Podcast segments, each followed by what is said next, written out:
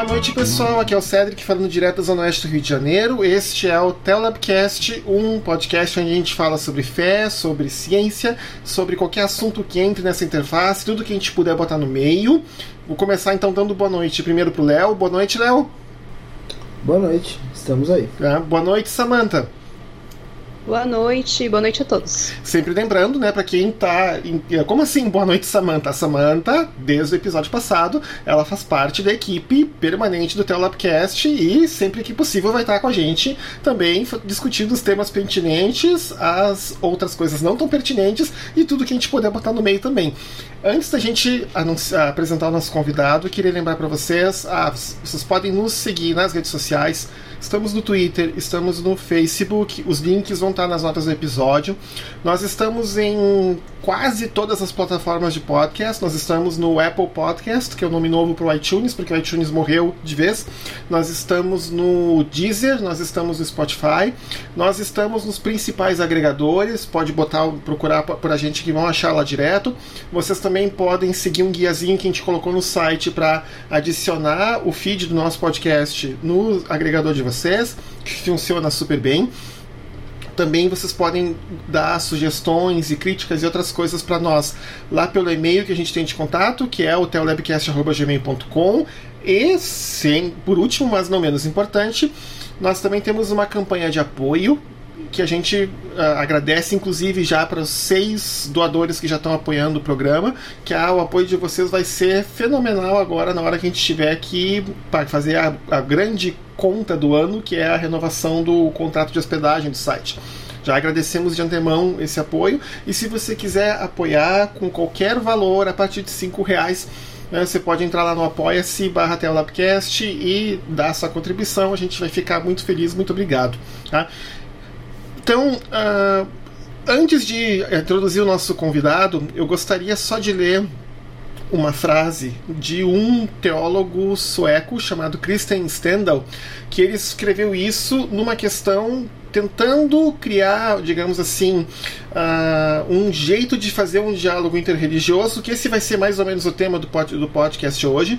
Então ele criou o que ele chama as três regras do entendimento interreligioso, que seriam o seguinte: primeira, quando você está tentando entender outra religião, pergunte aos aderentes dessa religião e não a seus inimigos.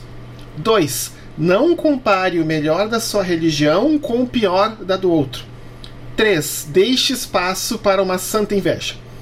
E é com essa tópico em mente, e eu deixo esse aviso especialmente devido aí a alguns um, comentários não muito, uh, digamos assim, civilizados que a gente tem recebido na caixa postal Telabcast, especialmente depois do episódio que a gente falou de inclusão LGBT na igreja. Uh, mantenham isso em mente enquanto a gente tem o episódio rodando para frente. Então, sem mais delongas, uh, Puncha, boa noite. Opa, que a paz seja com todas vocês e todos vocês. Tenham uma excelente noite, um excelente momento, dependendo do, do horário que vocês estiverem ouvindo. Puxa, assim, uh, você tem seu podcast, eu até posso brincar, você é mais famoso no Twitter do que eu, por exemplo. É, é, e mais assim, pro pessoal que tá ouvindo e que talvez ou provavelmente não conheça você, é, você poderia dar uma, uma, breve introdução, uma breve apresentação? Opa, que isso, mas, mas, só uma coisa, sobre ser mais famoso no Twitter, isso é, isso é correr atrás de vento, poxa. é, mas, mas, é, mas, assim, correr atrás de vento. Olá, mas assim, é, meu, bom, meu nome é Felipe, mas mais conhecido como Puncha, também pode me chamar de Muhammad, tem quem me chama de Suzy também, mas isso já, já é outro assunto.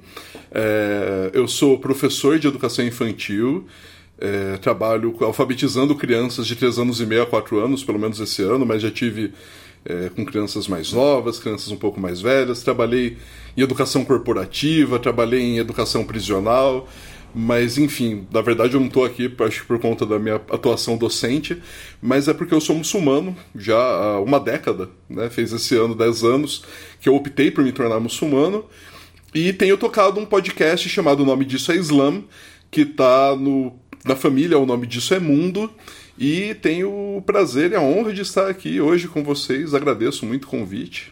E estou à disposição, por favor, me usem. não, sim, é. Perguntas é o que não faltam. Acho que eu poderia fazer, começar com a primeira, né? porque assim, eu, eu já ouvi alguns episódios do, do Nome Disso é Islã, e alguma coisa que, primeira coisa que me chamou a atenção é que você faz uma diferença entre Islã e islamismo. Que na imprensa secular e no diálogo de muita gente, especialmente gente, obviamente, fora do contexto uh, muçulmano, tratam Islã e islamismo como sinônimos, mas pela tua fala nos teus episódios do podcast não é. Tu poderia então começar explicando a diferença, o que é um termo, o que é um outro, porque eles não podem ser tratados como iguais? Ah, sim, pois não. É, quando a gente fala de Islã, a gente está falando sobre a religião que foi é, revelada é, para o profeta Muhammad, que a paz e as bênçãos de Deus seja com ele, mas que nós aprendemos que é a religião, que é a mesma religião que vem desde Adão, que a paz seja com ele, passando por Noé, que a paz seja por, com ele, por Moisés, que a paz seja com ele, por Jesus, que a paz seja com ele, enfim, pelos 124 mil profetas, que a paz seja com todos eles, que o Corão relata, até chegar ao profeta Muhammad, que a paz e bênçãos de Deus seja com ele. Então, em termos históricos, digamos assim, o Islã ele é uma religião que vai surgir no século VII. Em termos dentro da mitologia islâmica, o Islã é a primeira religião e única existente desde então, no sentido de que Jesus, quando ele pregava a religião, ele pregava o Islã. Né? Islã em árabe significa é, a, a submissão à vontade de Deus, a entrega à vontade de Deus e também significa paz.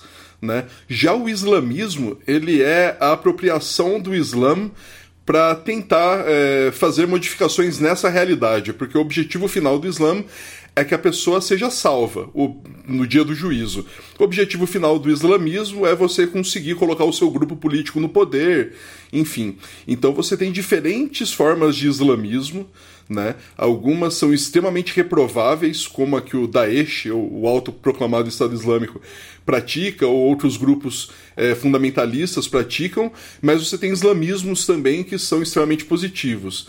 Né? É, e eu tento me colocar dessa forma, né? É, ter uma atuação que promova né, a, religião do Islã, né, o islamismo é secundário, porque no fim das contas a paz é uma coisa que é muito maior do que somente a minha concepção, né? Mas é isso, a gente faz essa distinção por conta de que você tem diferentes objetivos, tanto em um quanto em outro, e muitas vezes as pessoas confundem, creio que de forma propositada ou ignoram a diferença, né? Sendo que o Alcorão ele coloca que Deus ele coloca que a religião para nós é o Islã, né? E está escrito em árabe Islam, não está escrito Islamia, que seria islamismo, né? Então a religião do muçulmano é o Islã. O islamismo é outra coisa, né? Já é uma coisa é, que é posterior ao Islã, né? Então é um pouco isso nesse sentido. Não sei se ficou claro. Ficou claro? Sim, sim, sim. E, e, e Léo e Samantha, tendo perguntas aí, por favor, sigam adiante. Ah, eu queria, eu queria perguntar uma coisa assim, que é, que é o que eu sempre pergunto para todos os convidados, especialmente os que é, têm uma religião, porque a gente também já entrevistou ateus aqui. É, eu queria saber como que foi, assim, você estando aqui no Brasil, é, como foi essa experiência de conversão, né? Tipo, essa, é, essa, essa experiência que você teve que há 10 anos atrás você resolveu, eu não sei qual que é a palavra certa que vocês usam, se aderir, se converter ao Islã e, e, e a partir daí se tornar inclusive um divulgador. Então, uh, o termo que os muçulmanos costumam utilizar é reversão, porque seria o seguinte: toda pessoa nasce muçulmana, né? E se tornaria de outra religião ao longo da vida, né? Por conta da orientação dos pais ou por conta do, do contexto social em que vive. E quando a pessoa se reverte ao Islã, ela está em busca da sua origem, né? Que é uma ideia de recondução à, à, à origem. Né? Então, na verdade, meu, meu primeiro contato com o Islã veio de um trabalho de escola, né, que eu tive que fazer na quinta série. E eu fui na biblioteca municipal da cidade, numa época onde internet de escada não mal existia, e peguei uma enciclopédia e fiz o trabalho, né? Colocando lá enciclopédia, coisa e tal. É, e durante a minha vida eu estudei a vida inteira em escola confessional, né? Em escolas de católica, em escolas católicas. E aí eu tive contato né, com, com, com o Alcorão já no ano de 2000, quando eu fui para a Bienal do Livro. A minha irmã ficou muito brava, que ela queria o mundo de Sofia, mas eu trouxe o Alcorão para casa. Né? É, é, isso é fogo, cara. Foi, é, é, verdade. Ela, hoje em dia ela leva essa história, né? Mas na época ela ficou bem chateada. E aí, depois de 10 anos, né? Mas num vai e vem entre algumas coisas e procurando entender de alguma forma minha própria religiosidade e o meu sentimento, o Islã me pareceu a, o melhor caminho que eu podia seguir, a forma mais adequada de traduzir o meu sentimento religioso e o meu entendimento. E eu fiz a minha charrada, né, o meu testemunho de fé, no ano de 2010. Né? Em 2000 foi quando eu fui na Bienal do Livro. Dez anos depois eu fiz a minha charrada e dez anos depois eu tô aqui, agora. Né? Mas é um pouco isso, é um caminho, é uma trajetória, né? É, que, assim, graças a Deus não terminou ainda, né? Mas o tempo todo procurando entendimento, procurando conhecer a religião e viver ela é, porque, enfim, o conhecimento ele não é somente racional, mas ele também é cardíaco, né? ele também lida com, com aspecto afetivo. E o Islã me deu uma abertura muito grande para entender as pessoas entenderem todos e todas como minhas irmãs e meus irmãos e ter uma misericórdia muito grande pelas pessoas e enfim eu conheci pessoas que se tornaram muçulmanas por questões geopolíticas é, por questões mesmo de intolerância né mas eu me tornei muçulmano observando a universalidade do Islã, a forma como compreendia a, humanidade em sua diversidade de forma positiva, né? Então, o, o cristão, o judeu, o budista, essa diferença, essa variação de pessoas me, me, pareceu mais uma das confirmações da vontade de Deus, né? De que todos, é, que a humanidade é diferente, né? Plural, porque o único, né? É Ele, Deus. Né? O, já a humanidade é plural e varia. Então, enfim, isso é um pedacinho da, da, das reflexões que eu tive para poder aderir a, ao Islã e continuar nessa religião. Né?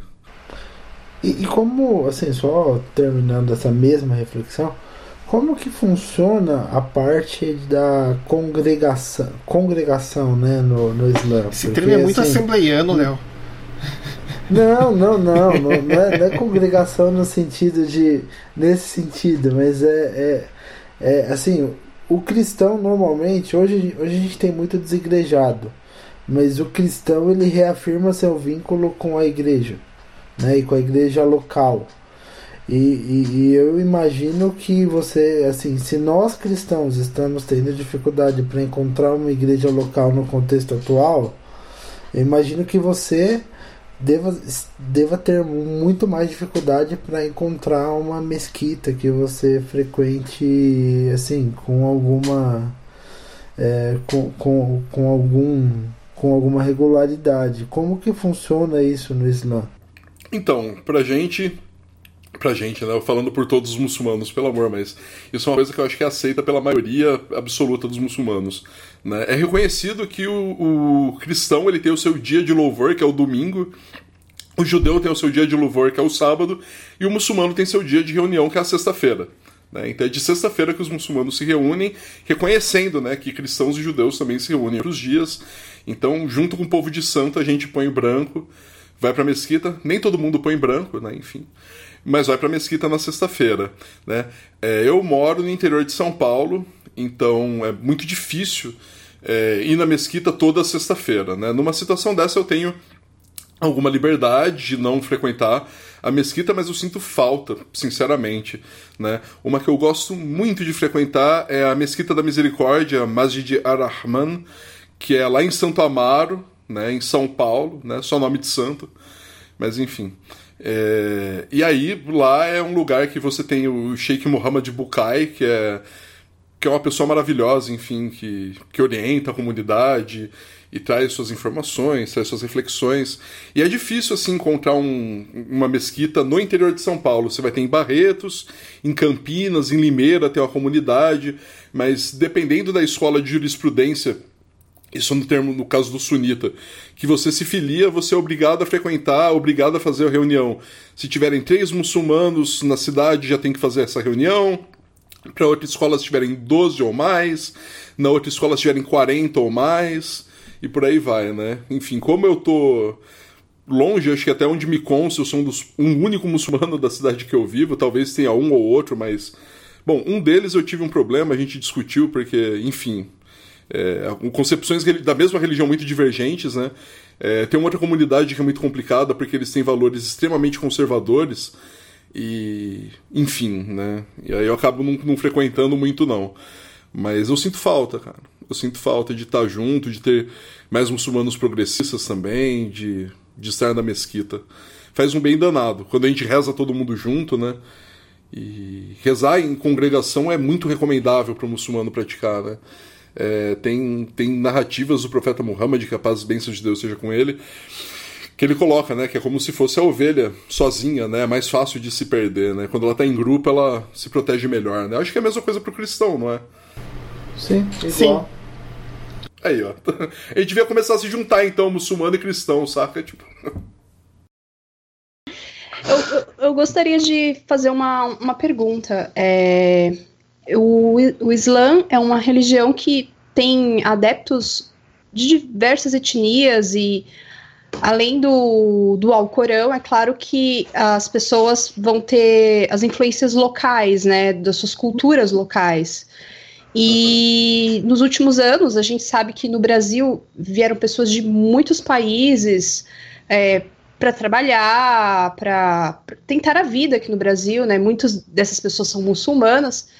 E como é a, o relacionamento dos muçulmanos dessas diferentes origens dentro de uma de uma mesquita num país como o nosso, que tem essa multiculturalidade?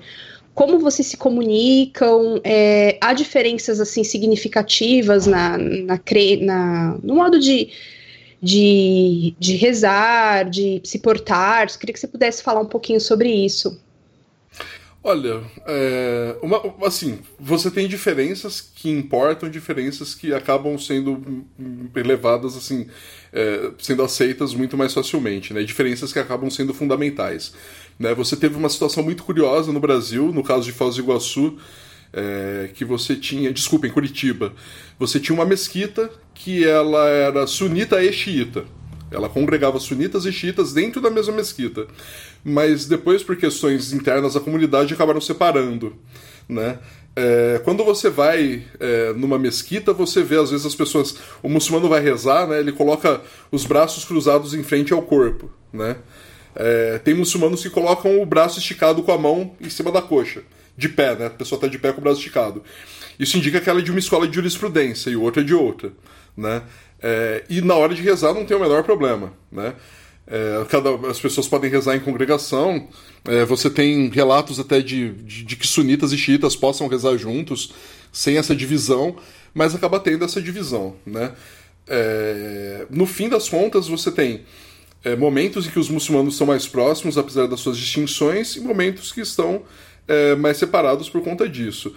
No caso, por exemplo, da mesquita Bilal al-Hagashi, que seria a apelidada Mesquita dos Africanos, por exemplo, as pessoas vêm de diferentes países do continente africano e congregam naquela mesma mesquita. Né? Então você vai ter gente do Congo, do Sudão, do Egito, Líbia, enfim é, mesmo da, da Península Árabe, que acaba indo para lá porque acaba se sentindo melhor com essa, com essa situação. Os que são frequentemente portugueses, né? E, e assim, você e, e tem, tem é brasileiro e muçulmano. Né? É comum as pessoas de algumas comunidades que familiares sírios, o brasileiro se torna muçulmano, ele acaba ficando mais muçulmano do que quem nasce, né? É, dentro da, da religião, né? Porque a gente vai, estuda, se interessa, mas, enfim, eu acho que isso é, é superestimar um pouco o papel do, do muçulmano brasileiro, porque, enfim, a gente acaba não tendo tantas instituições de formação, tantos, tantos espaços né, formativos né, do, do muçulmano. As mesquitas funcionam né, dessa forma, mas você acaba tendo também um relacionamento que, por conta de todo. De, assim, tem, tem um. O Saed Hossein Nasser, que é um filósofo muçulmano, ele coloca que o Islã é uma religião que, para ser universal e abranger todas as pessoas de diferentes etnias, né? É, e diferentes regiões do planeta, ela não, ela não se apresenta de uma única forma. Né? Então as pessoas todas podem praticar o Islã, independente da, da, da, da, cor da pele, independente do país de nascimento. Né? O profeta Muhammad, que a paz e bênção de Deus seja com ele, ele falou no sermão da despedida que o branco não é superior ao negro, que a mulher, que o homem não é superior à mulher, que o árabe não é superior ao não árabe. Né? Então ele deixa claro, já colocando que a única diferença entre a gente é nossa, nossas ações e a nossa fé. Né? Então, eu vejo que nesse, nesse sentido a comunidade muçulmana no Brasil acaba se relacionando de uma forma a, a minimizar essas diferenças religiosas, mas, por outro lado, potencializa divergências políticas. Né? É, tanto que a eleição de 2018 você teve é, muçulmano bolsonarista, né? o que para mim, enfim, a bizarrice. E você teve muçulmanos né, fazendo o movimento muçulmanos contra o golpe, né? Que é, na época do, do golpe contra a, presidente, a presidenta Dilma Rousseff, né, que fizeram o coletivo Muçulmanos contra o Golpe, aí ficou aquela coisa, ah, mas muçulmano não pode misturar religião com, com, com política. Anos depois, quem estava falando isso estava abraçando o Bolsonaro, saca? Curioso, enfim, mas, mas é isso, a divisão dentro, dentro da comunidade ela não é só religiosa, mas também política, também étnica e de gênero também, claro, e também de classe. Né? Então você tem muçulmanos ricos, que uma vez eu ouvi um muçulmano falando que nunca passou por preconceito em aeroporto, e aí conversando com ele, ele disse que a família dele fretou um avião pro Líbano. É. Então, claro, é, é, é claro que você não vai passar por preconceito, amigo. Dinheiro faz com que qualquer preconceito, né, suma, infelizmente. É, sobre essa questão da, da, da reversão, né, das, de ter e de ter também países com maioria muçulmana e muitos estarem aqui no Brasil e tal, é, o árabe, ele é uma, uma língua assim obrigatória, todo muçulmano precisa saber árabe ou conhecer, estudar o árabe. Como funciona essa relação do idioma com a religião? Então, isso é uma, é uma coisa que. A, a diferença do cristianismo, que nos, nos seus primeiros séculos existe a diferença de que de você ter sacerdotes e padres que tinham o monopólio da língua e faziam o culto. É, já na religião islâmica, desde sua origem no século VII, é, colocou-se que as pessoas deveriam memorizar o texto sagrado para que aquilo fizesse parte delas mesmas. Né? Eu costumo dizer que os versículos do Alcorão são como se fossem tesouros que a gente guarda dentro da gente e acaba até moldando o nosso caráter, né? É, você tem um, uma narrativa, eu não lembro de qual dos companheiros do profeta, capaz e as bênçãos de Deus seja com ele, que ele disse que ele não memorizava um versículo do Alcorão sem que ele estivesse praticando o que aquele versículo ordenava. Né? Então, a língua árabe acaba sendo uma, uma forma né, desse contato e dessa manutenção desse contato. Né? Então, quando a gente recita o Alcorão em árabe, a gente está repetindo as palavras que nós acreditamos que o anjo Gabriel, que a paz seja com ele, recitou para o profeta Muhammad, que a paz e bênção de Deus seja com ele. Então nós estamos, de certa forma, fazendo, se o Alcorão, da forma como ele é colocado no livro, em árabe, ele é descendente, né, ele desce do céu para os muçulmanos, quando nós recitamos, nós estamos fazendo o Alcorão ascendente, nós estamos repetindo a palavra, as palavras que Deus nos enviou, né? Então, tem uma relação assim, Desculpa, eu, eu vou ser mais objetivo. Não é obrigatório o muçulmano saber a língua árabe. Toda, assim, ser fluente em árabe. Porque, na verdade, o árabe corânico é diferente do árabe contemporâneo, do, do, do que é falado no Marrocos, do que é falado no Egito, apesar de ter semelhanças, estrutura gramatical e algumas palavras. Mas não é obrigatório o muçulmano ter conhecimento profundo do árabe, mas é obrigatório ele saber recitar é, versículos do Alcorão e fazer algumas súplicas em árabe. Né? Então isso acaba dando uma unidade é, para os muçulmanos. Né?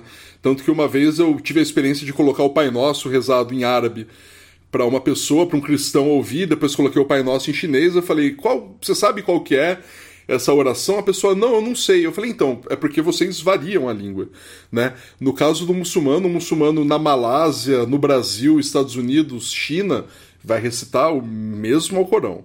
Então você vai dizer, ah, então essa é a Surat al-Fatiha, essa é a Surat al-Ikhlas, você sabe qual que é, né? Independente de onde a pessoa esteja, porque é isso, né? Você, ela vai recitar na, na língua que foi revelada. Então tem essa aproximação e, e assim, acaba facilitando a comunicação, né? É, no passado, quando você tinha é, muçulmanos, enfim, ao redor do mundo, né, na, na Rota da Seda, né? que era um, uma rota comercial que ia da Europa até a China, você tinha pessoas que eram muçulmanas, né, que, que se comunicavam em árabe, então você podia emitir uma carta comercial é, na Andaluzia, na Espanha, e ter essa carta comercial lida na China, né, porque as pessoas sabiam árabe, né, e era uma língua de cultura, digamos assim, né, assim como hoje o inglês é uma língua de ciência e de tradução, uma língua que as pessoas traduzem coisas, o árabe tinha esse papel também no passado. Né? Hoje acaba facilitando algumas coisas, você conversa com as pessoas, mas sinceramente, em mesquitas eu tenho falado muito mais inglês, em alguns casos francês, porque as pessoas elas falam árabe também, mas é, é, é minha ignorância mesmo da língua árabe, saca? É, uma coisa que, que tá bem, bem latente assim é é, é como assim de, as descrições que, que você faz do Islã guardam similaridades com as demais religiões abrâmicas. Então, é, esse costume com variantes de, de decorar os textos do, do Alcorão é um costume que também era um costume do, do, dos, dos, do, do povo judeu em relação à Torá, em relação até, em alguns casos, é, aos iniciados, tinha, outros textos também eram demandados. Né? E, e eu acho que, que existem assim, não, não é nem questão de, de existirem similaridades entre as diferentes religiões abrâmicas. Existe uma origem comum, uma origem comum e uma história comum. Então nós vemos hábitos do, do Islã, como por exemplo o, da, o das orações que, que, hoje, é, depois, depois de, de Maomé, do, do, do profeta Maomé, foram, foram é, teve a questão de, do direcionamento para Meca, mas esses hábitos também eram hábitos judaicos. A gente vê, por exemplo, o profeta Daniel no Antigo Testamento fazendo esse mesmo tipo de oração. Para ficar só um exemplo só. Outro... A gente tira o sapato para rezar, a gente reza descalço. Antes de se retornar para Meca, é, a gente se virava para Jerusalém, né? A gente, né? Tipo, como se eu estivesse naquela época, mas durante a vida do profeta Muhammad, é, é, rezou-se durante um tempo voltado para Jerusalém né? E depois para Meca. Então tem muita similaridade mesmo. Não, não, mas o que eu queria falar assim é, é enquanto e, enquanto religião abrâmica vocês também compartilham é, assim a história, os profetas com a religião com, com a religião judaica e com o próprio cristianismo, visto que Jesus é um profeta é um profeta do Islã também. É, o, que o que eu. Só que assim, tem uma parte nessa, nesse compartilhamento todo que eu não compreendo por não, por, não, por não ler a respeito e não conhecer a respeito, que é o. Qual que é o papel de Ismael no Islã? É capaz essa, essa, essa colocação de que ele foi expulso, né, por não ser exatamente filho de uma mulher judia, né, por ele não ser, por ele ser filho de uma escrava, né, da escrava Agar, e é colocado isso, né, de que, é, de que os descendentes dele, né, de, de Abraão, seriam numerosos na terra e de que eles teriam né, a, orientação, né? então eles seriam profetas também. Né? Ismael, que a paz seja com ele, é um profeta Isaac, também que a paz seja com ele, é, seria um profeta também, mas enviado para os judeus. E Ismael, ele é, acabou indo para o deserto, né? E lá, enfim, é, é, o que vai colocar os muçulmanos uma linha sucessória direta, assim, da, de Abraão, é, que vai levar para os árabes. Né, de forma que eles de que você tenha diferentes profetas que foram enviados também é, nessa linha sucessória de Ismael, que a paz seja com ele, até chegar ao profeta Muhammad, que as paz e bênçãos de Deus seja com ele. Né? Então você tem essa assim, você tem essa, essa junção também, né? Então, assim, o, os judeus e os cristãos, eles não seriam uma não, não seriam portadores de uma outra religião, né? Então, quando Abraão estava aqui, você, capaz seja com ele, quando Abraão era o profeta, nós deveríamos seguir Abraão, porque isso é ser muçulmano, né? Quando é, Ismael é, é o profeta, nós devemos seguir Ismael, porque isso é ser muçulmano. Quando Jesus era o último profeta nós deveríamos seguir Jesus, porque isso era ser muçulmano. Com Muhammad, é, é, que, que a paz e bênção de Deus, de Deus seja com ele, que é apelidado de o selo da profecia, né, colocado que nenhuma outra profecia é, vai depois. Então, você acaba tendo um fim desse ciclo de revelações e que alguns, é, principalmente alguns xiitas e algumas escolas sufi, vão colocar que agora você tem o ciclo da amizade com Deus né, que é um, um outro ciclo de, de existência né, que a humanidade é, se coloca, de forma que os judeus, os cristãos, eles não são exclusos da religião islâmica, eles são inclusos, é parte da nossa história, né, mas não é a nossa religião, apesar de ser parte dela. Né. Isso é um, é um pouco diferente. Ismael, te, que a paz seja com ele, acaba tendo esse papel também. Eu não sei se eu, se eu fui claro, se eu respondi não, é que assim, a minha, a minha única questão com Ismael é que é, eu, eu, sempre imaginei que houvesse uma história. Eu, como eu não, eu não, não li o, o Alcorão assim, a, a não ser alguns trechos, é, eu sempre pensei de Ismael que houvesse a, a descrição de uma história paralela de Ismael e de sua descendência dentro do Alcorão ou de algum, de algum outro livro de, de referência para o Islã. E, a, a e... diferença é que quando Abraão ele é orientado a sacrificar o seu filho, né? É, ele é orientado a sacrificar seu primogênito. O primogênito é considerado pelos muçulmanos como Ismael, que a paz seja com ele, porque não é pelo fato dele ser filho de uma escrava que faz ele menos primogênito. Né? Pela versão bíblica foi Isaac pela versão corânica foi Ismael. Uh, no relato corânico, Abraão ele não, ele não se preparou para sacrificar o filho e apareceu um, um, animal e ele sacrificou esse animal. Pelo relato corânico, é, é, Abraão ele enfiava a faca e a faca ela dobrava, sabe? Ela ia para o lado, ela não, entrava na carne da, da criança. Até que foi dada essa, a informação de Deus de que ele não precisava ter, fazer isso mais, né? Então tem uma diferença no relato, algumas diferenças, né? E alguns relatos de figuras que estão na Bíblia, né? Mas uma das principais que dá para colocar de forma um, um, pouco genérica, assim, ampla, é que para os muçulmanos, os profetas de Deus, como Davi, é, Moisés, Noé, eles não, Ló, eles não cometeram alguns pecados, né? Na perspectiva islâmica, né? É, que, isso, que isso não seria condizente com a revelação deles, né? Com a mensagem que eles receberam. Né? Então, Davi, por exemplo, ele não teria adulterado e nem é, é, Jesus ele não teria criado vinho para as pessoas beberem.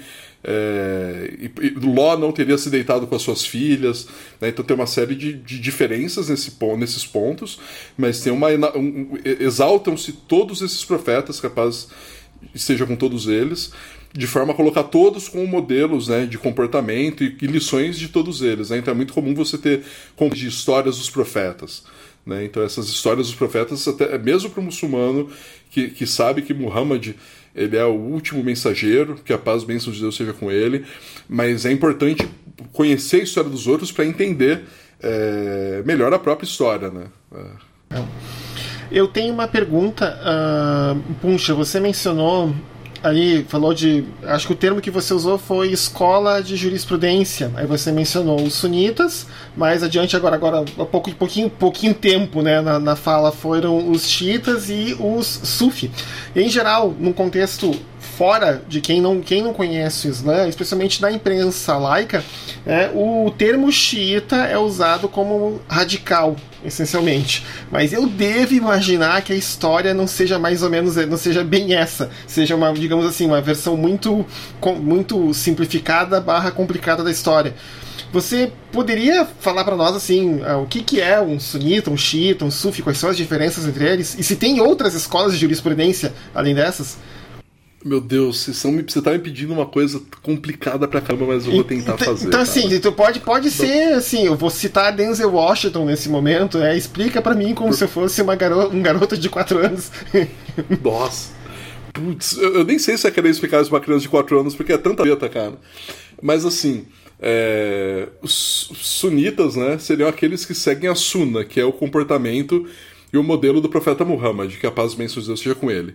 É, os xiitas, eles seriam aqueles que são partidários de Ali ibn Abi Talib, que é sobrinho dele, mas é o seguinte, né? É, os sunitas acabaram tendo essa denominação muito posterior, né? Alguns, algumas décadas posterior ao episódio, porque quando o profeta Muhammad, que a paz e bênção de Deus seja com ele, morreu, a comunidade se dividiu em colocar um sucessor, né, um califa. Né? A palavra halaf, em árabe, ela não, não, indica necessariamente o líder político, indica também aquele que sucede. Né? É, então, o sucessor do profeta, que a paz e as bênçãos de Deus com ele, foi escolhido por uma parte significativa da comunidade como Abu Bakr, que Deus esteja satisfeito com ele. É, e, e, e identifica-se que os sunitas são aqueles que optaram por Abu Bakr. O que complica essa história é que o quarto califa que os sunitas escolheram foi o Ali, que é aquele que os xiitas queriam que fosse o primeiro. É, mas assim, a, a, identidade, a divisão entre sunita e xiita vai, vai se acirrar com, é, com o surgimento do Estado, né, no qual você vai ter então os xiitas se coloca sendo colocados é, para escanteio, né, como se, é, se concentrando nas cidades no Irã, em Qom, Kufa, né, e os sunitas tomando, né, então, tomando a espécie de Estado. É, os xiitas ismaelitas, é, mas a diferença deles é principal para os sunitas, e por favor, o xiita que estiver me ouvindo me corrija, ou a xiita que estiver me ouvindo me corrija, mas é que os sunitas eles colocam que a sucessão ela pode ser feita independente se existem laços sanguíneos com o profeta, que a paz e a bênção de Deus seja com ele. Né? Então pode ser uma pessoa da comunidade que é reconhecida como alguém que tem conhecimento, alguém que tem entendimento da religião, e essa pessoa pode então liderar essa comunidade. Já para os xiitas é um pré-requisito que a pessoa tenha um conhecimento que é transmitido somente pelo sangue, né? que é um conhecimento de outra ordem, de outra, de outra natureza que não essa terrena né? E que é necessário que você tenha, é, seja parte da, da te, enfim, tenha descendência do profeta Muhammad, que a paz bem de Deus seja com ele. Então, é, os, os, imames, que são os líderes é, dos xiitas, eles têm essa descendência sanguínea, né? O primeiro é o Ali, que foi casado com a Fátima, que é filha do profeta Muhammad. Então, assim, você já, já começa por aí, né? Então, os filhos de Fátima e, e Ali é, eles vão é, se organizar politicamente também, até que o quarto e o. É o terceiro e quarto imam, ou quarto e quinto, desculpa, eu não vou saber exatamente, eles são martirizados na Batalha de Kerbala. E isso, que é um evento posterior à, à sucessão, que vai acirrar ainda mais essa identidade entre sunita e xiita. Já Sufi é complicado falar, porque o Tassawuf, que seria a, a tentativa de purificar o próprio coração, é, você vai ter xiitas que praticam isso, você vai ter sunitas que praticam isso, né? E grupos que se colocam para além dessa divisão que praticam isso também. Né? Então você, coisa que você, assim, uma das poucas coisas que você vai ter é uma unidade tão grande assim, né? Vai ter uma variação de práticas e concepções muito grande e aí é muito complicado já come, começar a generalizar. Né? É, dentro do sunismo você tem divisões, que são as escolas de jurisprudência, que é a Malequita, Shafeita, Rambalita e Hanafita, cada uma com, com um entendimento diferente, que convergem em muitas situações, que divergem em algumas poucas. Né? É, e dentro do xiismo você vai ter mais diferenças, porque, enfim, é, para os duodécimos você tem 12 imames, uma linha sucessória. O décimo segundo ele foi ocultado, né, ele foi retirado dessa existência e ele aguarda para retornar junto com Jesus no dia no, no fim dos tempos, né, e ele está vivo até hoje. Jesus seria uma dessas pessoas que escapou da morte né, e estaria, estaria viva, é, aguardando o retorno. Mas os ismaelitas acreditam que para o sexto para o sétimo imame não é a mesma pessoa que os duodécimos. Então não é essa pessoa, foi outra, que é o Ismail, e aí vai ser uma outra linhagem de desenvolvimento que eles vão colocar que os imames é, estariam vivos até hoje. Então, desculpa, que o imame é, contemporâneo deles está vivo, que é o Aga que ele é fotógrafo, tem blog, enfim, financia a pesquisa é, na Universidade de Oxford. E está vivo, é o cara que, que seria o líder espiritual deles. Já para os sunitas você teve o que, a, o que convencionou se chamar dos califas é, corretamente orientados, que foram os quatro primeiros. Alguns estendem para 12 califas, e depois você tem uma queda, né? E, enfim, e, e aí vira, vira um pouco de bagunça, né? Pra, que a gente pode fazer um paralelo interessante para o ouvinte, que assim como tem linhas de pensamento diferentes, escolas diferentes dentro do Islã, é, nós temos, né, no cristianismo, nós temos as diferentes denominações, e aqui é para a gente, eu quero mostrar como as duas religiões são tão semelhantes, né? Tem um, uma mesma raiz histórica lá atrás, e isso depois vai se ramificando, né? Acho que é importante a gente pontuar isso. É muito parecido, não tem. É, essa coisa assim, você tem. É, é aquilo que eu falei, o Islã é uma região que acaba abrangendo diferentes grupos geográficos, étnicos. Não, não, sei, não, não haveria de ser diferente, né? De você ter variação. A mesma coisa do cristianismo. Me lembro. Isso me lembra um pouco a questão do, do bispado na igreja anglicana, porque todo bispo anglicano ele pode traçar uma, entre aspas, uma linha genealógica de quem o, o, ordenou, e essa linha de ordenado por, ordenado por, ela vai até os doze apóstolos. Então todo bispo anglicano só pode ser ordenado por um outro bispo que tenha sido ordenado por outro bispo, que assim vai até chegar lá nos dois apóstolos, né? Então todo bispo anglicano tem a sua, digamos assim, a sua linha genealógica, entre aspas, né, uh, bem traçada. E, e achei interessante esse paralelo. No Islã a gente chamaria de silsila, né, que é a cadeia de transmissão porque é isso, né? O profeta Muhammad, que a paz e bênção de Deus seja com ele. Ele sentou na frente de um grupo de pessoas, as pessoas que falaram para outras, que falaram para outras, que falaram para outras, né? As pessoas que que ouviram isso e, e, se dedicaram a aprender, depois se organizaram de forma é, em escolas, né? E aí as pessoas têm, têm, têm esse hábito de dizer, olha, eu fui, fui aluno de fulano, que foi aluno de cicrano, que foi aluno de beltrano, que foi aluno de cicrana, de fulano, até chegar no profeta, que a paz bem de Deus seja com ele, que foi aluno do anjo Gabriel, que a paz seja com ele, né? E fazer essa, essa mesma cadeia, né? Que, que, que os psicanalistas fazem também, né? Até chegar em Freud, não em Jesus e nem Muhammad. Mas sem isso, né?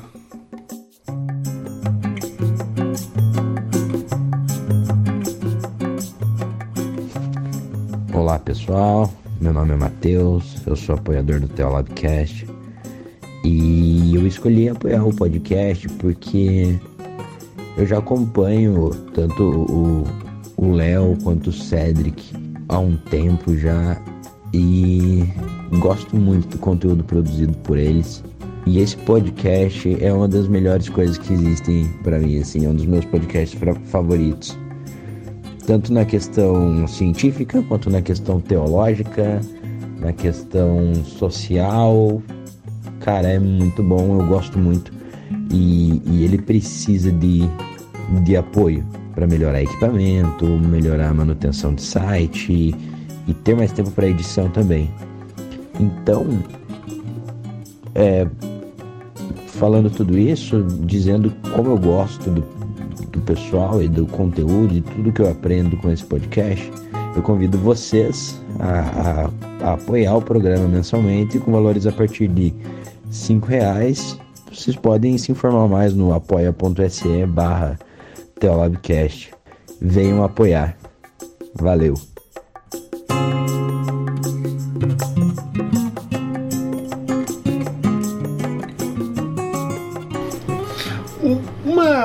Pergunta que a gente poderia fazer, assim, a gente poderia fazer uma brincadeira bem evangélica aqui, né? Vamos falar de Jesus, né? Porque você a gente já mencionou aqui no episódio algumas vezes, é porque você mencionou que Jesus também é um profeta, segundo o, o Islã. Qual é o, o como que o, o Islã vê Jesus?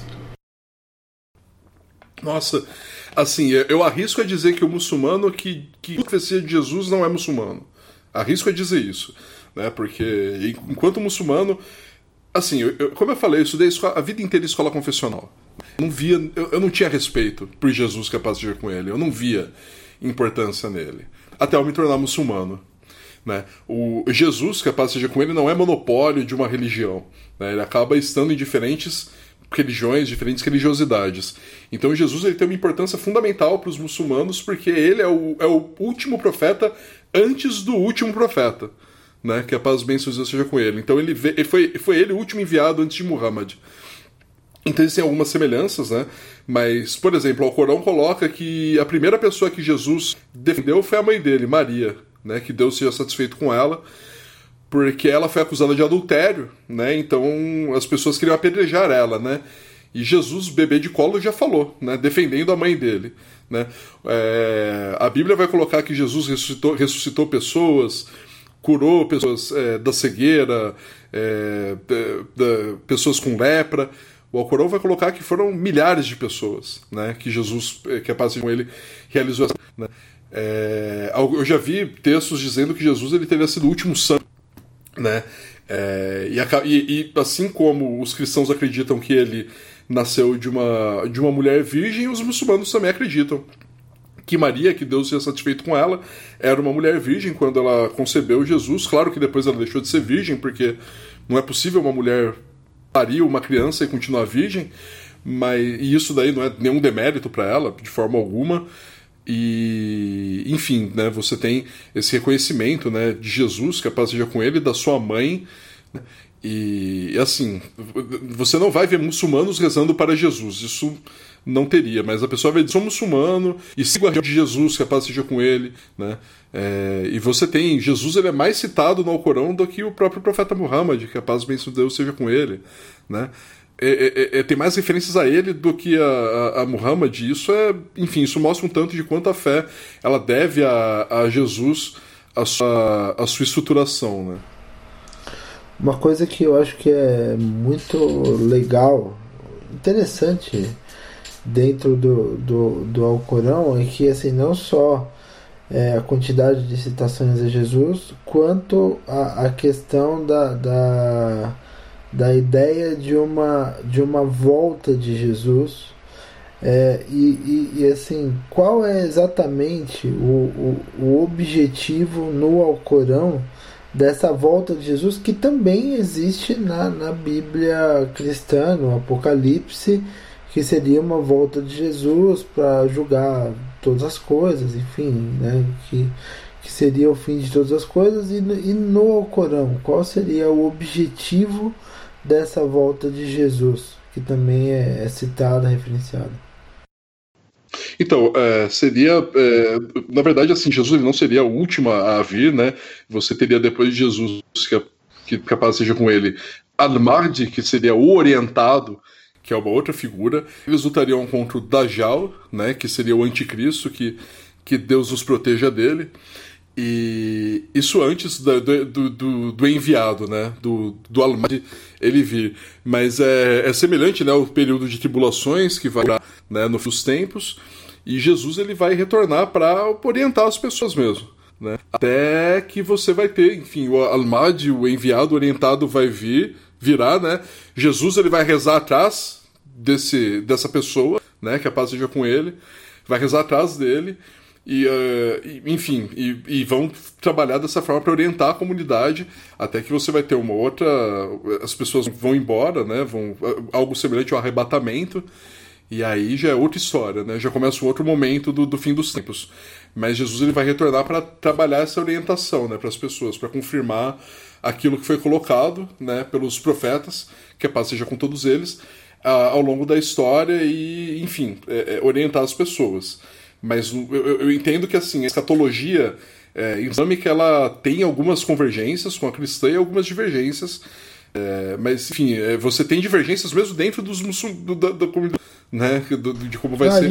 Assim como é os cristãos, né, É, Sim, tem uma gente... coisa que eu ia pontuar anteriormente, né? Quando o Puncha falou das, é, das questões de classe social, gênero, essa diferença que existe dentro do Islã, dentro do cristianismo a gente tem isso também, né?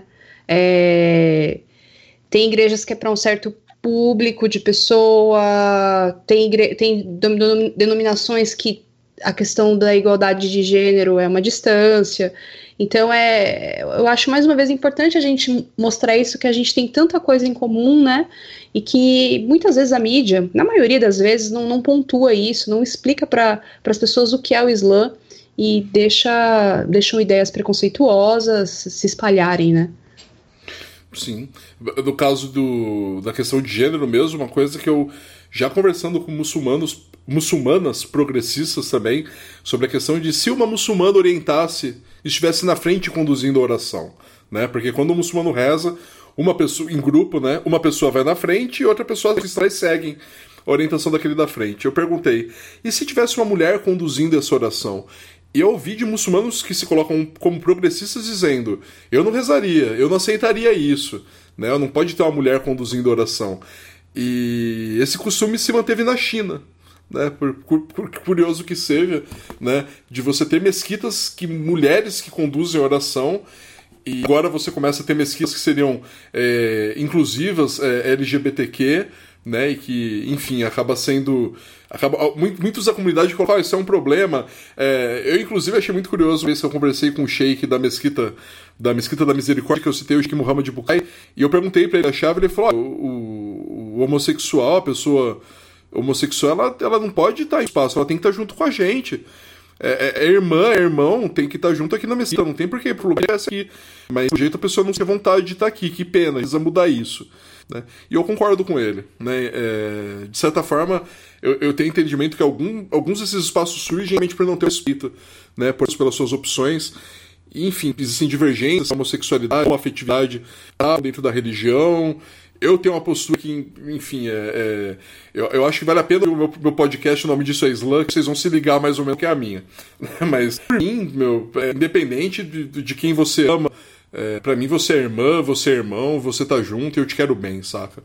E, no, no, e, se, e, e, se, e se, se isso é um pecado, eu também tenho vários outros, outra pessoa tem vários outros, então eu, eu não sei o que vou te julgar, saca? Só cola junto. Agora, é, agora assim, é legal você, ter tocado sobre a questão do, é, do conceito de, de pecado, né? Né? Eu, eu acho que é, a questão, essa questão do, do, do pecado é muito mediada no cristianismo pela figura do Espírito Santo, que é assim, que é a terceira pessoa da Trindade, enfim, tem uma série de características consolador, é aquele que foi prometido por Cristo depois de sua de sua morte e ressurreição, enfim, é, para o cristianismo, o Espírito Santo tem diversas características e, e, e, e assim é, é bom é bom a gente é bom a gente ressaltar isso, né? Eu queria saber se pro, pro Islã existe uma figura eh, similar à do Espírito Santo no cristianismo, que em tese o papel do Espírito Santo no cristianismo é ser o, aquele ser Deus em nós, né? Depois que Cristo subiu aos céus e a gente teve o Pentecoste e tal, e motivar e transformar as nossas ações. Então a gente acha que a transformação, enquanto cristãos, não vem da gente ou do nosso mérito, mas do Espírito Santo agindo dentro da gente, na gente, por intermédio da gente, transformando o nosso caráter. No Islã existe alguma figura similar de, de uma é, de uma figura divina, assim, alguma, alguma figura similar é, transform, é, que, que tem esse papel transformador ou a transformação depende de você mesmo, das suas práticas e, e, da, e da sua fé e de. Não sei se fé também é um termo adequado, enfim, eu tô, tô, tô cheio de. escolhendo os termos aqui para ser o mais adequado possível à, sua crença. Né? Então, assim, existe alguma figura similar nesse sentido? Ou como se dá esse processo que, que no, no cristianismo a gente chama de santificação? Então, não, não existe uma figura dessa. Né? O Espírito Santo, quando ele é referenciado nos textos bíblicos, né, o Alcorão vai colocar que, que Deus enviou diferentes livros, entre eles o Evangelho, o Torá, os Salmos, quando se fala do Espírito Santo, a gente entende que é o anjo Gabriel, que a paz seja com ele. Né? Então não haveria essa, essa diferença, né? essa, não haveria essa figura. Mas ao mesmo tempo, por que isso? Né? Porque o Alcorão também informa que Deus está mais próximo de nós do que a nossa veia jugular. Né? Então, é, também é muito comum você ouvir as pessoas dizendo, né? Aquele que, que Allah encaminhar jamais será desencaminhado e aquele que Allah desencaminhar jamais será encaminhado, né? Então você tem uma relação muito próxima entre é, Allah e a pessoa, de forma que você pode colocar, né? Que pela vontade de Allah a pessoa acaba se, é, tendo essa orientação e se modificando, né? Então tem uma questão também muito forte do indivíduo fazer essa modificação. Né? Você não teria a ideia de pecado original, por exemplo, dentro do Islã. Né? Então, é, você não herda os pecados e os erros de quem veio antes de você. Você tem uma condição humana, né? e você vive essa condição humana. Isso não quer dizer que você é pecador por isso, né? Por definição, né? É, é claro que as pessoas vão pecar, né? Sendo humanas, mas isso também, é uma, isso também é a possibilidade que você tem de se redimir desse tipo de erro. Né? E o pecado principal seria associar parceiros a Deus, né? colocar como se ele necessitasse de outras entidades em torno dele. Né? O Alcorão ele vai definir como Deus como único Deus absoluto o que criou e não foi é, que criou e não foi gerado, né? E que nada se compara a ele, né? Então, por isso que assim, você centralidade na figura de Deus, né, na ideia de Deus, que chama Tawhid, né, que seria o monoteísmo. Então, qualquer coisa dessas que, que aconteça, mudança de orientação ou a, a procura, né, por, por, por, por melhorar, por se aprimorar enquanto indivíduo, você pode é, indicar a questão de Deus, né? É, você não, não, precisaria necessariamente colocar é, outras, outras, outras pessoas ou outras entidades nisso, né?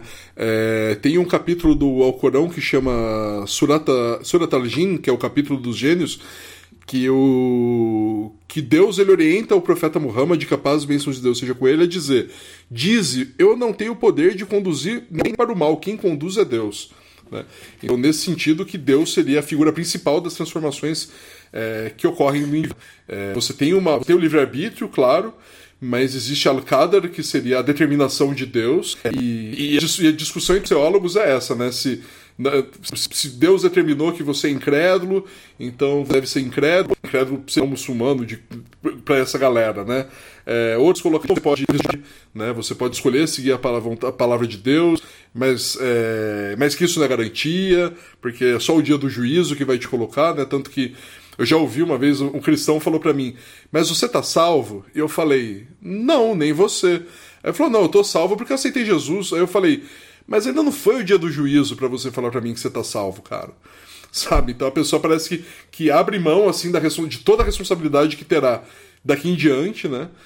E, enfim, né, é, pra, tudo isso para dizer que não, não tem essa figura do Espírito Santo.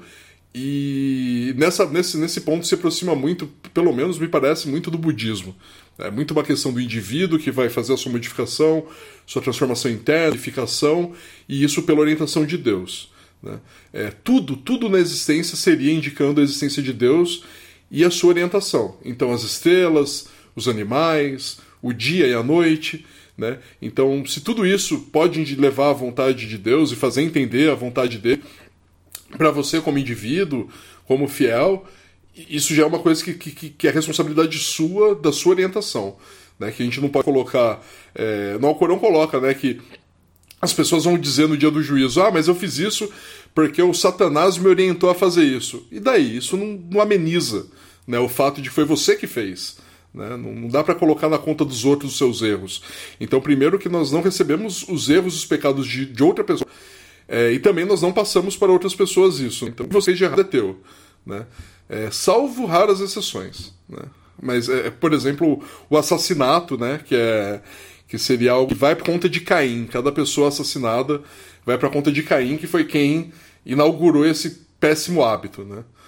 Mas é, assim como você tem outros hábitos benignos que vão para conta de quem inaugurou esse hábito benigno, né? Mas enfim, isso já é, já tem, tem quem se divide entre dizer que isso é válido, que não é válido.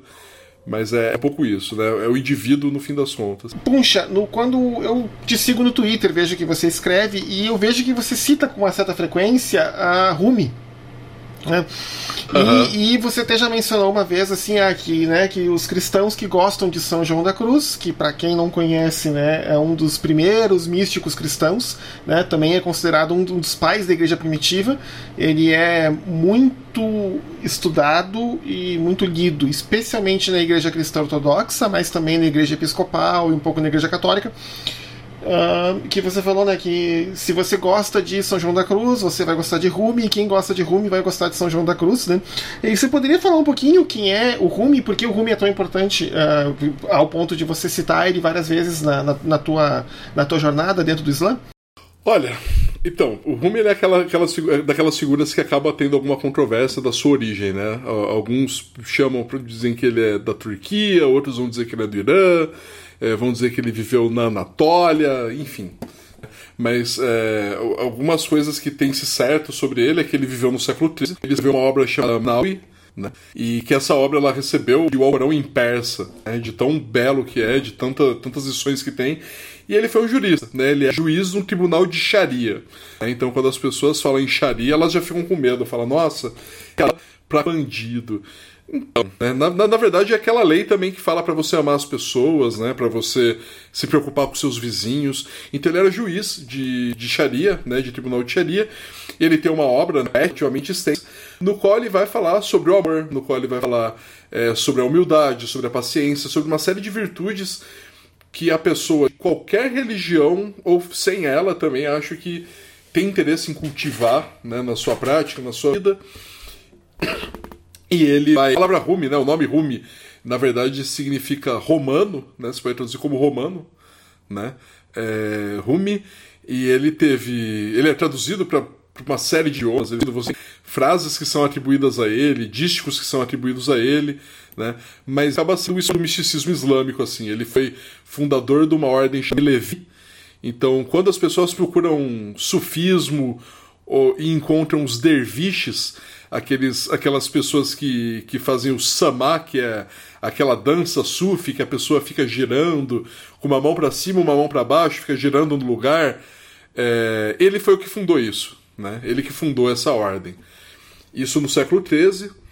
E ele tem um, tinha um conhecimento extenso do Alcorão, então não é uma pessoa que, que conhecia um pouco da religião e falava de amor. Era uma pessoa que tinha um conhecimento profundo da religião, da língua árabe, da língua persa né? É, da filosofia islâmica, da Sharia. E quando ele fala sobre amor, sobre paciência, sobre humildade, ele está sintetizando né, de forma a divulgar os valores da religião islâmica. Né? E tem muito a ver, né, quando eu falo do São João de la Cruz, né, do São João da Cruz, porque ele também é um místico, só é cristão, que parece que eles convergem né, nesse sentido de, de trazer o conhecimento do coração. Né, um conhecimento que não é somente racional. Né, essa coisa do, do conhecimento ele ser racional e algo que perpassa somente a, a verborragia, a fala, isso é uma questão que acho, a minha impressão é que as religiões não deram tanta atenção para isso. Né? Perceberam que existe um, uma ordem de conhecimento que ultrapassa o intelecto, né? que, que lida também com a intuição, com, com, com a emoção. E é isso. Né? A Rumi ele vai indicar esse caminho né, para os muçulmanos seguirem né, contra as concepções literalistas e concepções que reduzem a religião a uma série de, de tab uma tabela de pode não pode, é, pecado não é pecado, ele vai colocar, é, enfim, que você tem uma, algumas outras coisas para fazer. Né? Primeiro, sem cuidar do seu coração, você tem que se libertar da, da das prisões, né? de olhar para as pessoas de forma negativa o tempo todo, de exercer o amor, de exercer a paciência, que são virtudes que são colocadas no Alcorão, que são colocadas pelo profeta Muhammad, que a paz e as bênçãos de Deus seja com ele. Então Rumi ele tem esse papel assim de divulgador da religião, sem, sem parecer tão é, direto ao ponto como ao Corão. Né? Então até costumo dizer que a, a sabedoria islâmica ela é tão ampla que a pessoa, independente da religião, pode se aproveitar dela, né? pode aprender algo com aquilo. E é o que o Rumi vem provando. Né? Você tem pessoas que. que eu, eu, já vi gente que não gosta de muçulmanos citando Rumi, por exemplo. o que eu acho absurdo. Né? Mas enfim, né? É, a pessoa acha ruim o sistema religioso que aquele indivíduo vive, mas acha bonita a poesia dele. Né? É porque essa beleza transcende um pouco né? aquilo que, que as pessoas conhecem. Mas enfim, por isso que eu coloquei que, que o Rumi e o, e o de la, São José são. É, que eles podem se aproximar, né? Porque eles vão apontar essa, essa, essa necessidade de se dedicar a Deus não somente com o intelecto, mas também com o sentimento, mas também com, com a emoção. E é por isso que eu gosto tanto dele. acho que é, até hoje, assim, eu, eu gosto de ler o Rumi por conta disso, me acompanha na minha trajetória e acho que acompanha de muitos muçulmanos por aí. Com exceção de alguns mais fechados, né? Principalmente os wahhabitas da Arábia Saudita, Mas aí já, já é outra história. Uma, uma coisa que, que, eu ia, que eu ia falar, aliás, duas coisas, e eu, eu também já preciso é, encerrar meu, meus questionamentos aqui também, porque eu, tô com uma restrição de tempo hoje. É, a primeira, primeira pergunta é, é, é, que assim eu vi uma, uma pesquisa, eu até estou é, mandando ela aqui, que, que um, um, pesquisador alemão ele até tweetou sobre que no, no, no, na última década nos países árabes você teve um aumento muito grande do número de pessoas que se declaram sem religião. Então, assim, é um fenômeno que a gente vê acontecendo em alguma medida no cristianismo, né? a crise do, do, do da fé evangélica, principalmente, né? por, por conta talvez de uma de não conseguir se adaptar a, a, aos novos tempos, a uma sociedade cada vez mais fluida. E, e, e, e, isso, por exemplo, há, há uma crise na, na, fé evangélica, principalmente na Europa, nos Estados Unidos, ela está chegando na América Latina e no, no, Brasil também, mas também há uma, uma crise no número de, de rever, reversões ou, de, de pessoas que se declaram é, adeptas ou, ou, ou, parte do, do Islã é, especialmente nos países árabes, que você vê que, que cada assim que você tem um, uma quantidade expressiva de pessoas que que não, que não se isso que não se declaram mais é, ter não declaram mais ter nenhuma fé e isso considerando os contextos políticos da maioria desses países, né, pouco, poucos desses países é, são completamente secularizados, é, você, você vê algo muito significativo acontecendo. E daí tem todo um contexto político que eu acho que não cabe se aprofundar agora. É o contexto que todos conhecem, né, de tudo que aconteceu na região nos últimos 10 anos. E a outra pergunta é: você, você acabou citando o arabismo. E, e, infelizmente, assim, é, o, eu, eu brinco que o arabismo ele chega para o Ocidente como uma face do Islã, uma face talvez mais extremista, não sei se esse termo é o correto também, mas uma face, uma face mais assertiva, da mesma maneira que, que de alguma maneira é, os, neo, os neopentecostais ou alguns ramos neopentecostais mais agressivos, estilo a Igreja Batista de Westboro, é, também são também são, são, são vendidos como é, um, uma faceta é, é, eu não sei eu não sei usar não sei qual seria o termo mas uma faceta um pouco é, não sei se perigosa, não, acho que não é o termo certo. Uma faceta um pouco. É, um pouco conturbada da fé, uma faceta controversa da fé, alguma coisa do tipo. Né? E, e, co, e como que você vê é, é, essa, essa recepção no, no Ocidente a, a essas, a essas fés é, ou essas escolas, né, que tem as madraças lá, enfim, que que acabam fomentando coisas estilo estilo Daesh ou antes a Al-Qaeda e, e, e, e, assim acabam sendo frutos que acabam sendo muito ruins para a imagem do Islã no mundo como um todo. Por mais que você, vocês e todo o Islã, a gente está falando aí de um, um, bilhão e meio a, a dois bilhões de pessoas, dependendo dos prognósticos. É, e, e, por mais que todo o Islã faça um esforço imenso em mitigar essa, essa imagem, acaba, acaba, esses grupos acabam tendo um efeito muito ruim para a imagem do Islã no mundo todo e o Islã sempre foi, assim, é, historicamente falando, muito mais uma religião de tolerância do que uma religião de, é, enfim, né, que, que com todo esse simbolismo associado ao jihadismo e tal. É, enfim, eu acho que foi uma pergunta um pouco complexa, mas aqui a gente tá para colocar as pessoas na chuva mesmo. Não, vamos lá.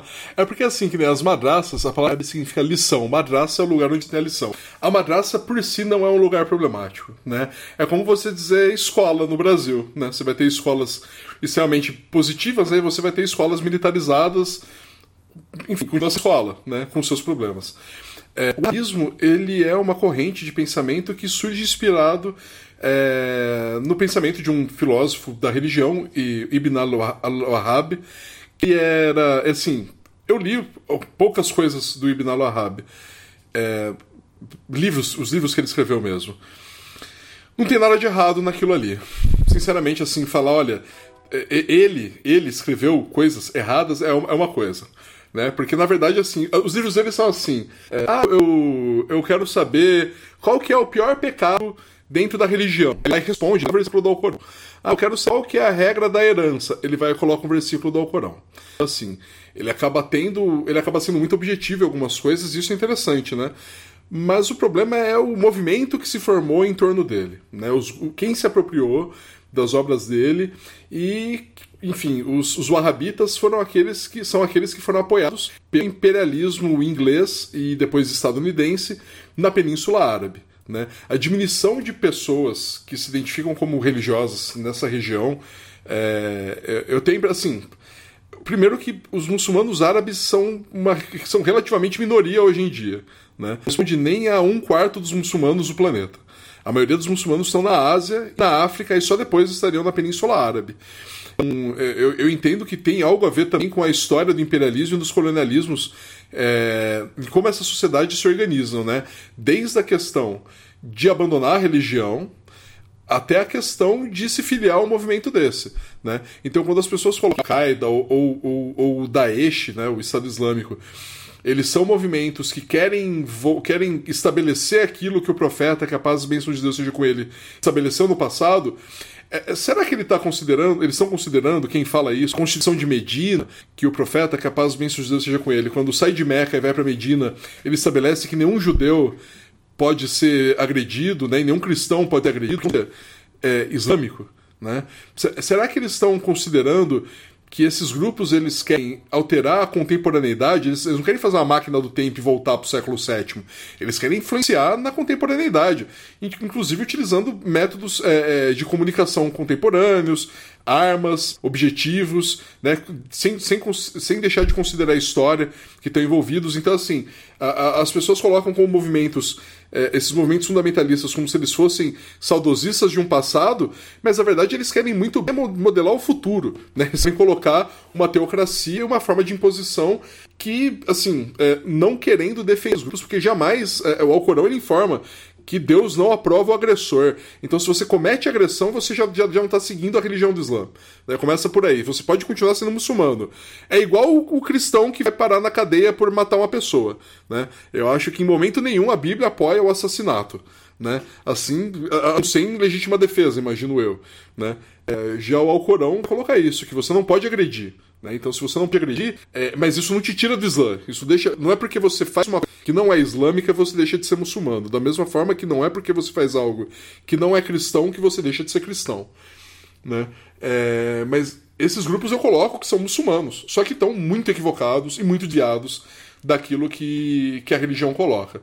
Né? Então, por exemplo, eu até escrevi isso no Twitter recentemente, que foi quando é, teve aquela execução do piloto jordaniano pelo Daesh, né, pelo Estado Islâmico, eles foram lá e botaram fogo é, no rapaz, né, no piloto. O problema é que você tem narrativas relativamente conhecidas em que o profeta Muhammad, capaz de bênção de Deus seja com ele, disse que o único que pode punir com fogo é Deus.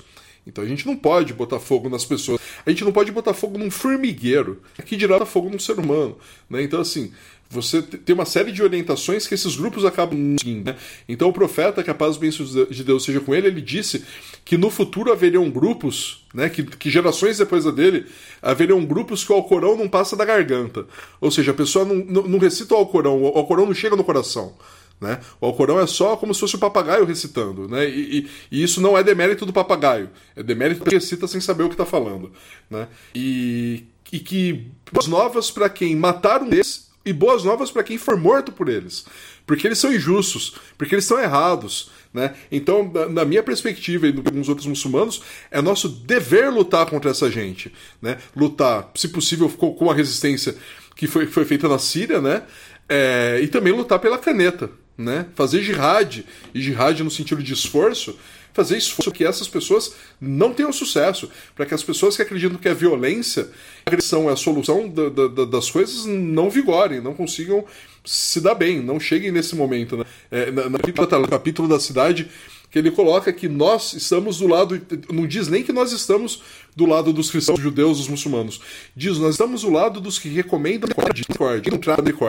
E a modernidade, né, que sim, colonialismo e pelo imperialismo, é, com uma forma de resistência, né, mas uma resistência que quer ser uma resistência libertadora, como ensina Paulo Freire, né, mas uma resistência que só quer reproduzir a opressão.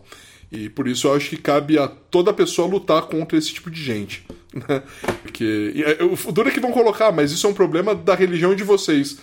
Olha, mais ou menos, né? Se não fosse o colonialismo, o imperialismo, a imposição de uma série de coisas, é, eu acho que não seria assim. Né? Eu, vejo, eu vejo muitas vezes a publicação do grupo Portas Abertas, né? De colocando, olha, nós, os cristãos são perseguidos nos países de maioria muçulmana, mas a gente tem que entender como que foi essa presença cristã nesses países e a relação com a administração e o aparato colonial para poder entender que não é uma coisa, é uma essência muçulmana lutar contra cristãos e judeus. Não. Né? Tudo tem uma história. É muito mais fácil reduzir falar, não, os muçulmanos são malvados. Né? Muito mais fácil você falar isso do que você tentar entender a geopolítica é, mas enfim, né, isso é um desafio que, que a gente coloca, né, de esclarecer para as pessoas e que eu tento também no dia a dia e que eu vejo que alguns muçulmanos também tentam, de espalhar paz, de trabalhar de forma construtiva e não dessa forma que esses grupos se colocam, né. É, eu acho que eu, eu vejo isso, esse mesmo tipo de, de conflito e de questão entre os cristãos, né? A gente também, assim, é óbvio que assim, é, é, um, é uma outra dimensão mas é, a gente também vê cristão apoiando arma, armas, apoiando que a polícia tem que sair matando todo mundo, apoiando, enfim, e, e, e, e, a, nossa função como cristão é se colocar contra isso, porque da mesma maneira que o Alcorão não embasa a violência, a fé cristã também não embasa a violência. Né? E, e, e, eu acho que talvez a grande mensagem de, de todo esse episódio e, e de, de tudo que a gente falou aqui é que a gente é muito mais parecido do que a gente pensa. Né? A gente é muito mais similar do que a gente pensa e a gente tem uma fé muito mais parecida com valores muito mais parecidos do que a gente pensa. E, e que é, tem, tendo essa fé com valores muito mais parecidos, a gente tem, a gente tem que não só respeitar, mas a gente tem que admirar e amar a disposição do, do, do irmão de uma outra fé em estar tá seguindo e estar tá buscando se tornar uma, uma pessoa mais adequada aos parâmetros da sua fé. Uh, Samantha, tu tinha uma, tu tem uma, alguma pergunta mais para fazer para o Puxa? A pergunta que eu tenho para fazer, eu vou me colocar aí na, no lugar da maioria das pessoas, e eu também tenho essa dúvida, né? É, como mulher, claro, e acho que vocês já até imaginam a pergunta que vai seguir, é a respeito do, das, das vestimentas, né? Nós uhum. temos a, tem a abaia, o hijab, e eu percebi, assim, é, me informando que é uma coisa bem regional, vai depender do país, da onde a, a pessoa é, da, do tipo de, de corrente que ela segue dentro do Islã. É, você poderia nos falar se essa se a questão da roupa ela é obrigatória? Como isso funciona dentro do, do Islã para mulher muçulmana? Nossa, é, é, é, Deus me, me proteja de ser o macho é, é, ditando regra porque a mulher deve fazer ou não. Mas, é, pelo que eu entendi até então, é, no Alcorão ele coloca que a mulher, ela é, orienta-se que a mulher deva se cobrir. Né? É, parte da origem desse costume é porque tinha, é, na Península Árabe você tinha como costume muito grande as prostitutas não usarem nenhum tipo de cobertura e as muçulmanas chegaram ao profeta Muhammad, que a paz e bênção de Deus seja com ele, e falaram: olha, a gente quer uma forma de se diferenciar dessas pessoas, né? E aí a orientação foi que usassem, né, uma cobertura, o hijab, né? Que ele na verdade é mais do que um pedaço de roupa, né? Ele é uma orientação de modéstia é, para as pessoas. Só que não é à toa que no Alcorão, logo antes de orientar as mulheres a se cobrirem, diz para os homens recatarem seus olhares. Né? A modéstia é extremamente estimulada né, na religião do Islã. Então as pessoas é, não se exibirem, não terem. É, enfim, não, não, chamarem atenção para essa questão física. A, a, sexualidade ela teria uma dimensão sagrada e a exposição do corpo seria para aquela pessoa que você tem contato, ou que é da sua família, ou que é parente. Mas isso é, é uma concepção assim. Eu, eu já conversei com mulheres muçulmanas que falaram: olha, eu coloco uma calça jeans, coloco uma, uma, uma blusa de alcinha e para mim isso é modesto, né? E de fato, se for comparar com, com algumas outras vestimentas, é uma vestimenta modesta, né? É... mas ao mesmo tempo também eu não me sinto na, na disponibilidade de julgar, né? Porque como eu disse, é... que o homem deve recatar o seu olhar. Então, independente, eu costumo dizer que independente se a mulher está de burca ou de biquíni, é, não, eu, não, eu não devo olhar para o corpo dela é, reduzindo ela a, a, isso, né? Dizer, olha, é, é, é ela, ela, ela existe para satisfazer a, a minha cobiça né, por, por, por, por estímulos visuais, saca? Não, não pode ser isso.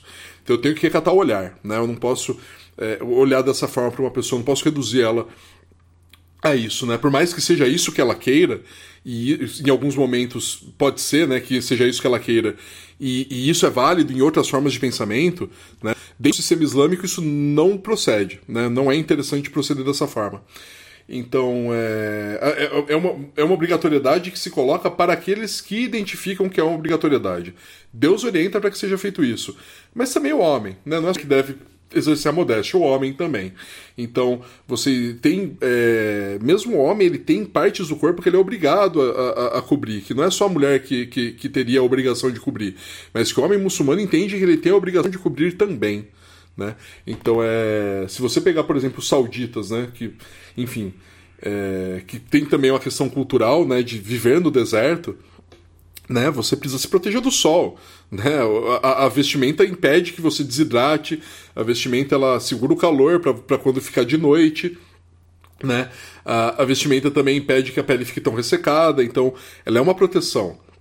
Né? Não é somente a, a, a questão de ah, é uma religião machista que obriga a mulher a, a, a se cobrir e não mostrar os seus dotes. Não. É uma religião que ela também está localizada historicamente, tem essa questão. E assim, enquanto homem muçulmano, eu não me sinto na liberdade, nem sinto que é meu dever dizer o que uma mulher muçulmana deve ou não fazer. Né? Isso é assunto dela com Deus e não comigo. Se ela conversar comigo, é, é claro que eu vou perguntar por que, que ela opta ou não usar o, pelo, por usar o hijab é, se eu tiver liberdade para isso, né? Eu sinceramente não perguntaria se eu visse que isso é incômodo, né? Mas enfim, como eu falei, isso não é necessariamente o um assunto da minha responsabilidade, é assunto dela com Deus. Eu devo cumprir o meu lado, que é não pecar com os olhos, né? É, enfim, mas ao mesmo tempo também entendo que tem essa questão, tem uma questão cultural e também na hora de rezar, a gente tem que estar coberto, né? Tanto a mulher quanto o homem tem que estar com determinadas roupas que cobrem determinadas partes do corpo, né? De forma a poder fazer o louvor da forma é, como foi ensinado pelo profeta, que a paz e as bênçãos de Deus sejam com ele. Mas ao mesmo tempo, assim, eu entendo que seja um tópico de polêmica, porque hum, em sociedades tidas como ocidentais, brancas, cristãs, europeias, é, você tem essa questão de verdade de pele que ela mostra.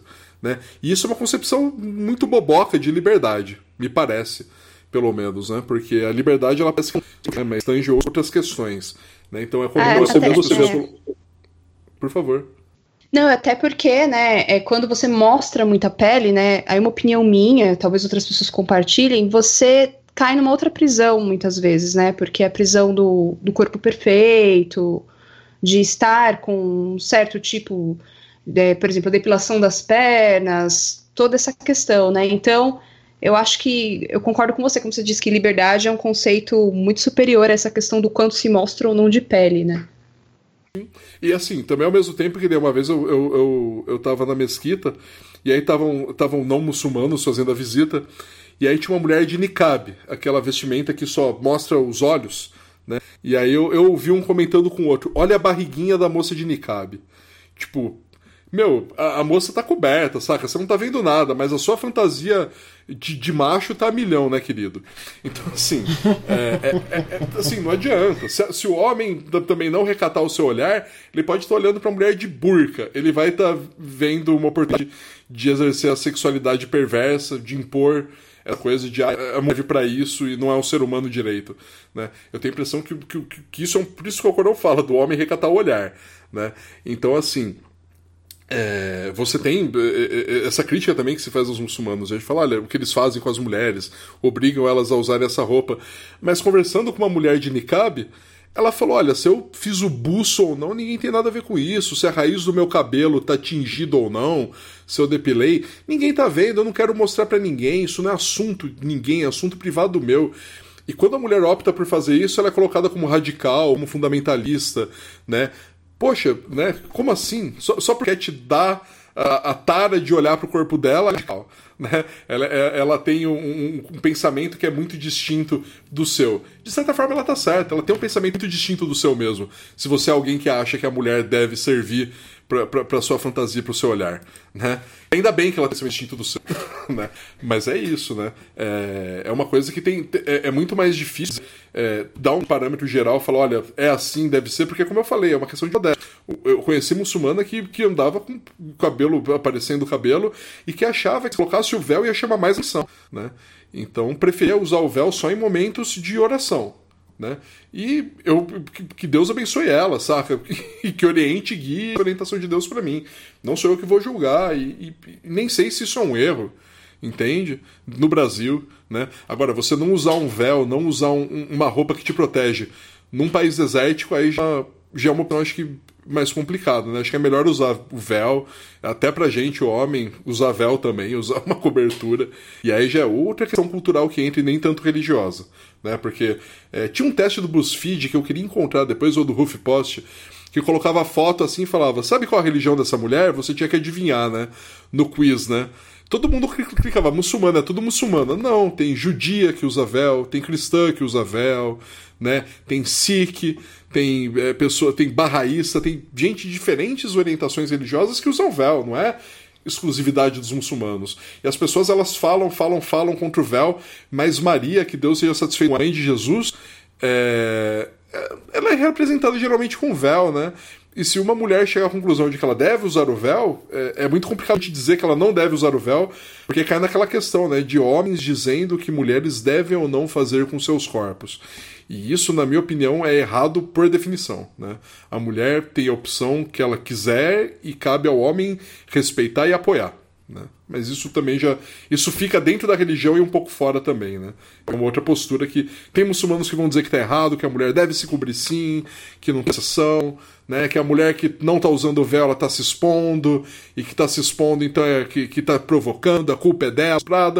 Mas esse papo a gente vê também em grupos que não são muçulmanos, né? Em gente que não tem religião também, de colocar a culpa da mulher pelas violências que sofre. E aí é uma coisa que eu acho que não é tão religião, talvez tenha a ver com, com cultura, com raciocínio, né? com, com, com, não, não ser um agressor. Né? E aí não é só a religião. Mas enfim, desculpa, acho que eu digredi muito sobre isso, Samantha, me desculpa. Não, eu, eu achei ótimo é, a gente falar sobre isso, né, com o ponto de vista de um muçulmano, embora um homem, mas acho que os nossos ouvintes puderam conhecer um pouco mais, né, de, dessa questão. Uma outra questão que eu vou que eu queria falar aqui, que eu anotei, que é bem polêmica, assim, né? É bom. Uhum. Hoje em dia, a internet, as pessoas conhecem umas às outras pela internet, né? Assim como eu tô falando com vocês. E as pessoas acabam conhecendo uh, outras pessoas para relacionamentos sérios. Uhum. É, não é de agora, já faz uns anos, acho que isso começou com o Orkut, muitas mulheres brasileiras acabam se envolvendo com homens árabes, árabes homens árabes muçulmanos, mas também uhum. não só árabes, paquistaneses, muçulmanos. É, pelo que eu vi, os relatos é mais Paquistão e Síria, assim, Marrocos, Argélia. E essas mulheres acabam se envolvendo com esses homens. Vi relatos de muitas cristãs falando: não, porque eu posso convertê-lo. É, chega lá, é, o cara faz um casamento, faz a mulher fazer um casamento no religioso, recita as palavras do casamento, é, se casa com ela, né, dentro daquela ideia casamento falso, né? E depois tem ali os momentos íntimos com a mulher e a mulher, tchau. Então tem um canal no YouTube que eu gosto bastante dela, Dani Bodioni, ela já levou, inclusive, Sheikh, Sheikh, né, que se pronuncia, Sheikh, Sheikhs, né? É. Ela levou alguns estudiosos do Islã para falar sobre isso lá e, e para falar sobre essa questão polêmica aí dessas mulheres que estão caindo no conto de homem vigarista. Já não basta os vigaristas daqui do Brasil que enganam as mulheres, elas vão procurar lá fora, né? É, o que você tem a dizer sobre isso, como a sua, a sua vivência como muçulmano? Você tem acesso a relatos assim? Você sabe de casos assim? Isso realmente é comum? Olha, eu, eu recomendando a pesquisa da Flávia Pasqualin, que ela é pesadora do Graças, que é o grupo de antropologia em contextos islâmicos e árabes da USP de Ribeirão Preto, que ela tem uma pesquisa chamada Mil e Uma Noites Sem Príncipe Encantado, do qual ela faz uma pesquisa é, de campo, né, com, de, de casamento intercultural, né, e colhe relatos dos mais absurdos, né. É... Bom, primeiro que é, se o homem ele tem interesse né, na mulher, ele não deve fazer ela ir até ele, ele que precisa ir até ela. Né? E não pode colocá-la numa situação no qual ele seja vulnerável. Né? Pelo contrário, ele tem que dar toda a segurança possível. Né? É, você tem. Eu, conversando com um rapaz do Egito, ele me disse que é muito comum você ter o cara que fica falando com outra pessoa, ele tá conversando com uma mulher, e aí ele acabou de conversar com uma, ele já chama outra, já chama outra, e aí ele vai tentar convencer diferentes mulheres que ele precisa de um dinheiro para poder viajar para ela. E assim, é, o homem muçulmano, se ele não tem condições de sustentar o, relacionamento, inclusive financeiramente, ele não deve procurar o casamento. Né? Ele primeiro precisa é, ele, ele, tem que dar um dote né, para essa esposa. O dote não é para a família, o dote é para a esposa. Né? Você não compra esposas, isso não existe. Ninguém pode se casar sem ser pela própria vontade. Isso é da religião do Islã. É claro que a cultura árabe, é muito, em algumas coisas, é muito diferente da religião islâmica. Né? É, não são sinônimos, assim como a cultura brasileira não necessariamente condiz com o cristianismo o tempo todo. Né? É... Eu não sei, assim, sinceramente, esse é um assunto que me angustia, Samantha, porque eu tenho certeza que tem, que tem pessoas que fazem isso que são muçulmanos, tenho certeza que tem pessoas que fazem isso é, são meros estelionatários, sem religião, que vão dizer que são cristãos se isso for é, proveitoso, vão dizer que são ateus se isso for proveitoso. Uh, a única coisa que eu penso é que as mulheres devem suspeitar o extremo de alguém que propõe, proponha que elas vão para outro país visitar né? É, esse homem, esse príncipe encantado, porque nessa hora é, é eu não lembro, é do, é do, é do, Oswald, do Oswald de Andrade, aquela poesia de que, que ele fala né, que, ele, que campeão, que ele não comete erros, que somente os, os amigos. Quer dizer, que só os amigos dele que são campeões, que fazem tudo certo, que ele comete erros. Enfim, nessa hora ninguém fala dos seus problemas, ninguém fala dos seus erros. Ele quer convencer a mulher e fazer o uso dela, né? Isso é uma expressão de um poesia que não consegue em campo, achando que são brasileiros, depois que depois ela percebeu que eram pessoas muito desesperadas, que, que queriam ter uma companhia, queriam ter gente, é, alguma pessoa na sua vida e que encaravam até essas situações de possível constrangimento e humilhação para tentar não viver a solidão, sabe? Então, não sei, o, o homem muçulmano é, é, o homem muçulmano ele não pode fazer isso. Não, o que eu andei vendo assim é no canal da, da Dani Bodioni, eu vou até deixar como recomendação no final. é que eu fiquei, fiquei, refletindo muito sobre isso, porque dentro do cristianismo, né? Eu falo cristianismo porque a maioria dos brasileiros são cristãos, né? E muitas dessas mulheres são cristãs. É, uhum. Tem a, a, questão do casamento como um propósito de vida, você tem que se casar, e isso é muito colocado para nós desde que a gente é criança, de esperar pelo, pelo, homem, pelo homem certo e tal. E como, como você disse, as pessoas muitas vezes vão passando os anos, vão ficando sozinhas e acabam aí entrando na internet, caindo em situações terríveis, né? Tanto de perda financeira.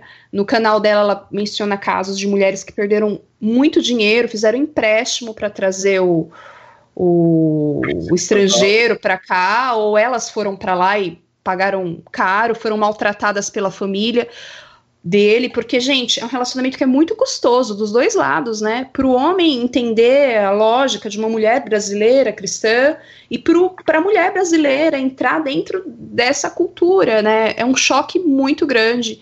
E tem muitas mulheres que se convertem sem sequer estudarem o Islã, só por uma imposição. E, Sim. igual você falou, você comprou a, o, o livro, o Corão, e estudou 10 anos e ficou refletindo e muitas convertem ali, vão, vão para lá, conhece o cara, conhece a família, a família impõe, se converte e não tem nenhuma reflexão, né? Então, é, tudo isso é muito complicado. Eu quis tocar nesse assunto no episódio para as nossas ouvintes, né, ficarem atentas, até para observar. Às vezes tem aquela amiga sozinha que está lá falando com um monte de estrangeiro no Facebook, no Instagram, e tá com aquelas ideias muito malucas de vou para não sei onde, você fala, amiga, o que está acontecendo? Vamos sentar, vamos conversar, né? É, isso realmente está acontecendo e não é de agora não. Eu percebi que vem acontecendo desde a época do Orkut. E depois deixa o link pra gente, é, Puncha, a, sobre essa, dessa pesquisa. Eu fiquei muito, fico muito curiosa a respeito dela. Assim, a única questão que eu tenho para uma pessoa que seja uma situação dessa, assim, é, né? eu conversei muito com a minha companheira, a gente era amigo há muitos anos. E aí a gente falou, então vamos nos casar na mesquita? Vamos, vamos nos casar na mesquita. Eu lembro que a gente estava na frente de várias pessoas da comunidade, homens e mulheres, eu falei para ela: Débora, eu tô casando com você aqui perante todas essas pessoas, para que todos saibam que você é minha companheira, que eu sou seu companheiro, e se eu errar, se eu fizer alguma coisa é, é, fora da religião, todas essas pessoas aqui estão aqui para te apoiar. Né? Eu, eu, eu, eu sou um homem, eu estou sujeito a erros, né? É, e eu espero não errar com você. Mas todas as pessoas são testemunhas do que eu prometi para você. Né? Então, assim, se uma mulher está vivendo uma situação dessas, de querer se apaixonar, querer se apaixonar por uma pessoa, que isso não é problema. O se apaixonar, o querer conhecer e estar do lado. Mas vai pra comunidade. Fala que você quer conhecer a comunidade dessa pessoa. Não é pro país dele, não. Fala para ele vir pro seu país. Fala para ele te apresentar. E muçulmano não pega na mão da, da, da, da, mulher, não encosta em mulher. Né? É, tem uma distância física, né? Não tem beijo, não tem namoro, né? Ou, é, ou, ou é casado ou não é casado. Então, assim, é, quer dizer, não que muçulmanos não namorem. Né? claro que muçulmanos que namoram, mas, é, enfim, isso não estaria de acordo com a religião. Né? É, eles devem, as pessoas devem se casar.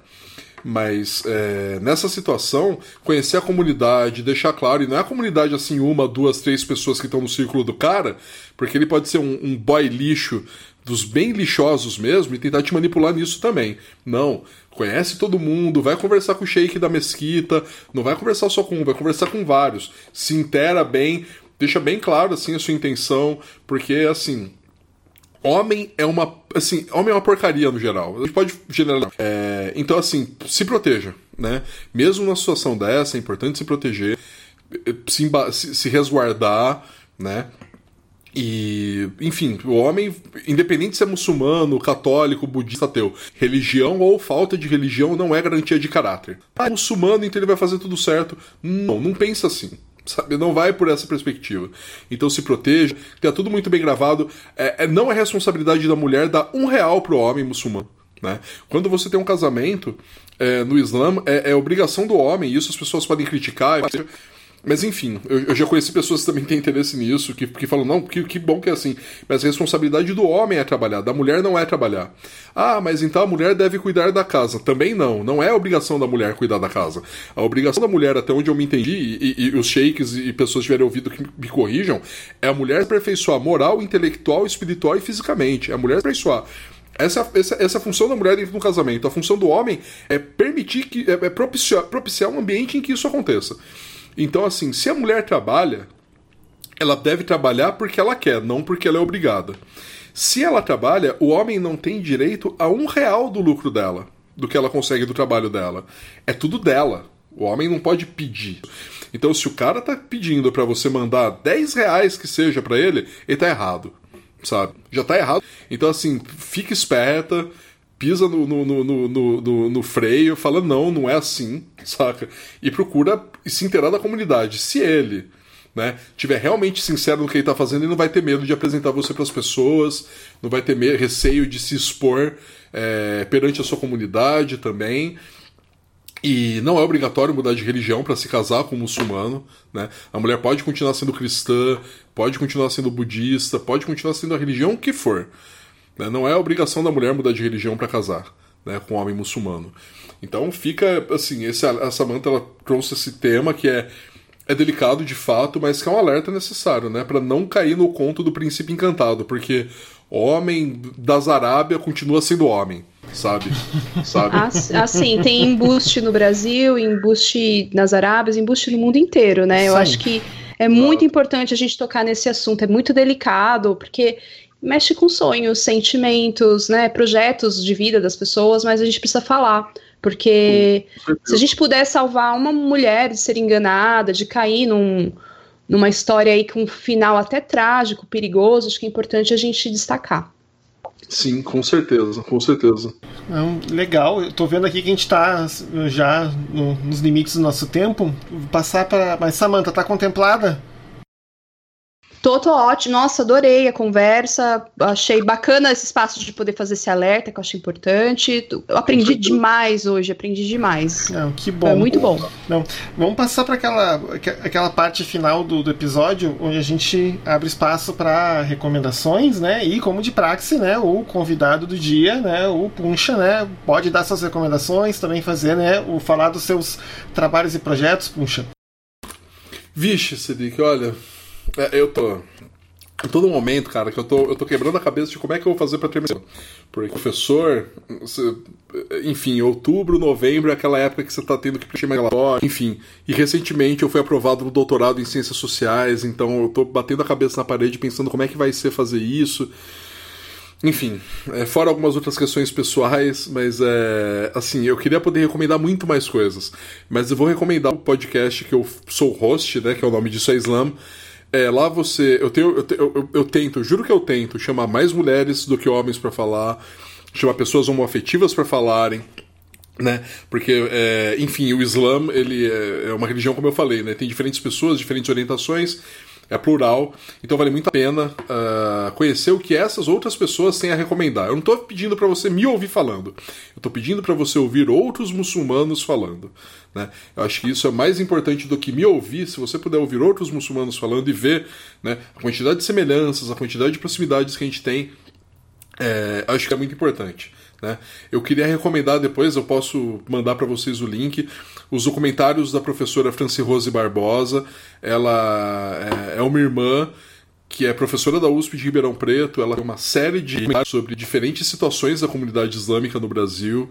Ela é pesquisadora de Islã há mais de 20 anos. Né? É, ela fez o pós-doutoramento dela com o Tariq Ramadan, né? Então, assim, ela tem um conhecimento profundo que acaba sendo a pessoa que tem a responsabilidade de orientar essa comunidade. Né? Ninguém vai te morder se você for por lá, pelo contrário. Né? Se você for numa mesquita xiita, então, nossa senhora, quase que te pegam no colo, porque o pessoal tem muito preconceito com xiita, saca? Então, eles são muito receptivos, são muito carinhosos, né? Carinhoso com as palavras, por favor. então, assim.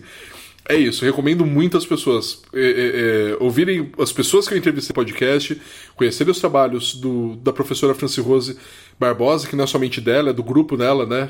A Flávia Pasqualin, que eu citei a pesquisa, ela é pesquisadora do Graças, que é esse grupo de antropologia em contextos islâmicos e árabes.